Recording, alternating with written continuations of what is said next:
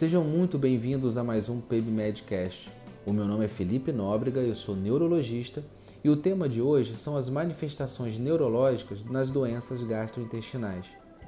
As manifestações gastrointestinais, como disfagia, diarreia, gastroparesia, obstipação, entre outras, são comuns nas doenças neurológicas de uma forma geral. Com certeza, você já presenciou casos destas alterações secundárias às doenças cerebrovasculares, doenças de Parkinson, esclerose múltipla, lesões medulares, por exemplo. O inverso também é importante e o médico deve estar atento às manifestações neurológicas das doenças gastrointestinais. Em alguns casos, estas antecedem o aparecimento do quadro intestinal típico da doença. Podem ser primárias, onde as manifestações neurológicas fazem parte do quadro clínico, ou secundárias a uma síndrome de má absorção, causada pela doença de base. Dois grandes exemplos são a doença de Whipple e a doença celíaca. A doença de Whipple é multissistêmica, causada pelo Troforemia Whipple, caracterizado por sintomas articulares, diarreia crônica, má absorção e perda de peso.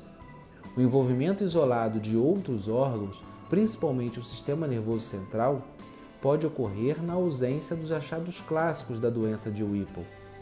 Normalmente, o envolvimento do sistema nervoso central ele é assintomático e diagnosticado apenas pela detecção de PCR de Troforema Whipple no líquido céfalo-raquidiano. Dois achados são considerados patognomônicos para a doença de Whipple. Eles são miorritmia óculo-mastigatória e miorritmia óculo-facial esquelética. Estas anormalidades são quase sempre acompanhadas por paralisia do olhar vertical. O envolvimento neurológico isolado é raro e de difícil diagnóstico.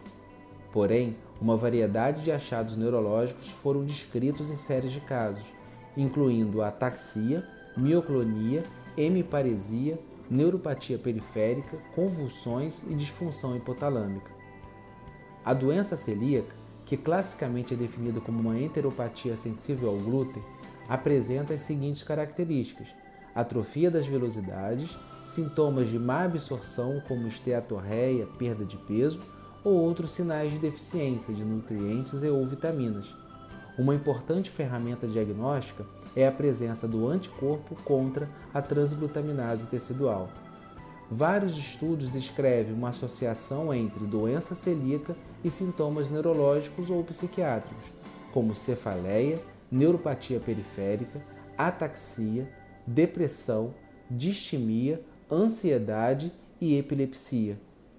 Em pacientes com doença celíaca, as neuropatias podem estar associadas a linfoma e deficiências de vitaminas B1, B2, B3, B6 B12 e vitamina E.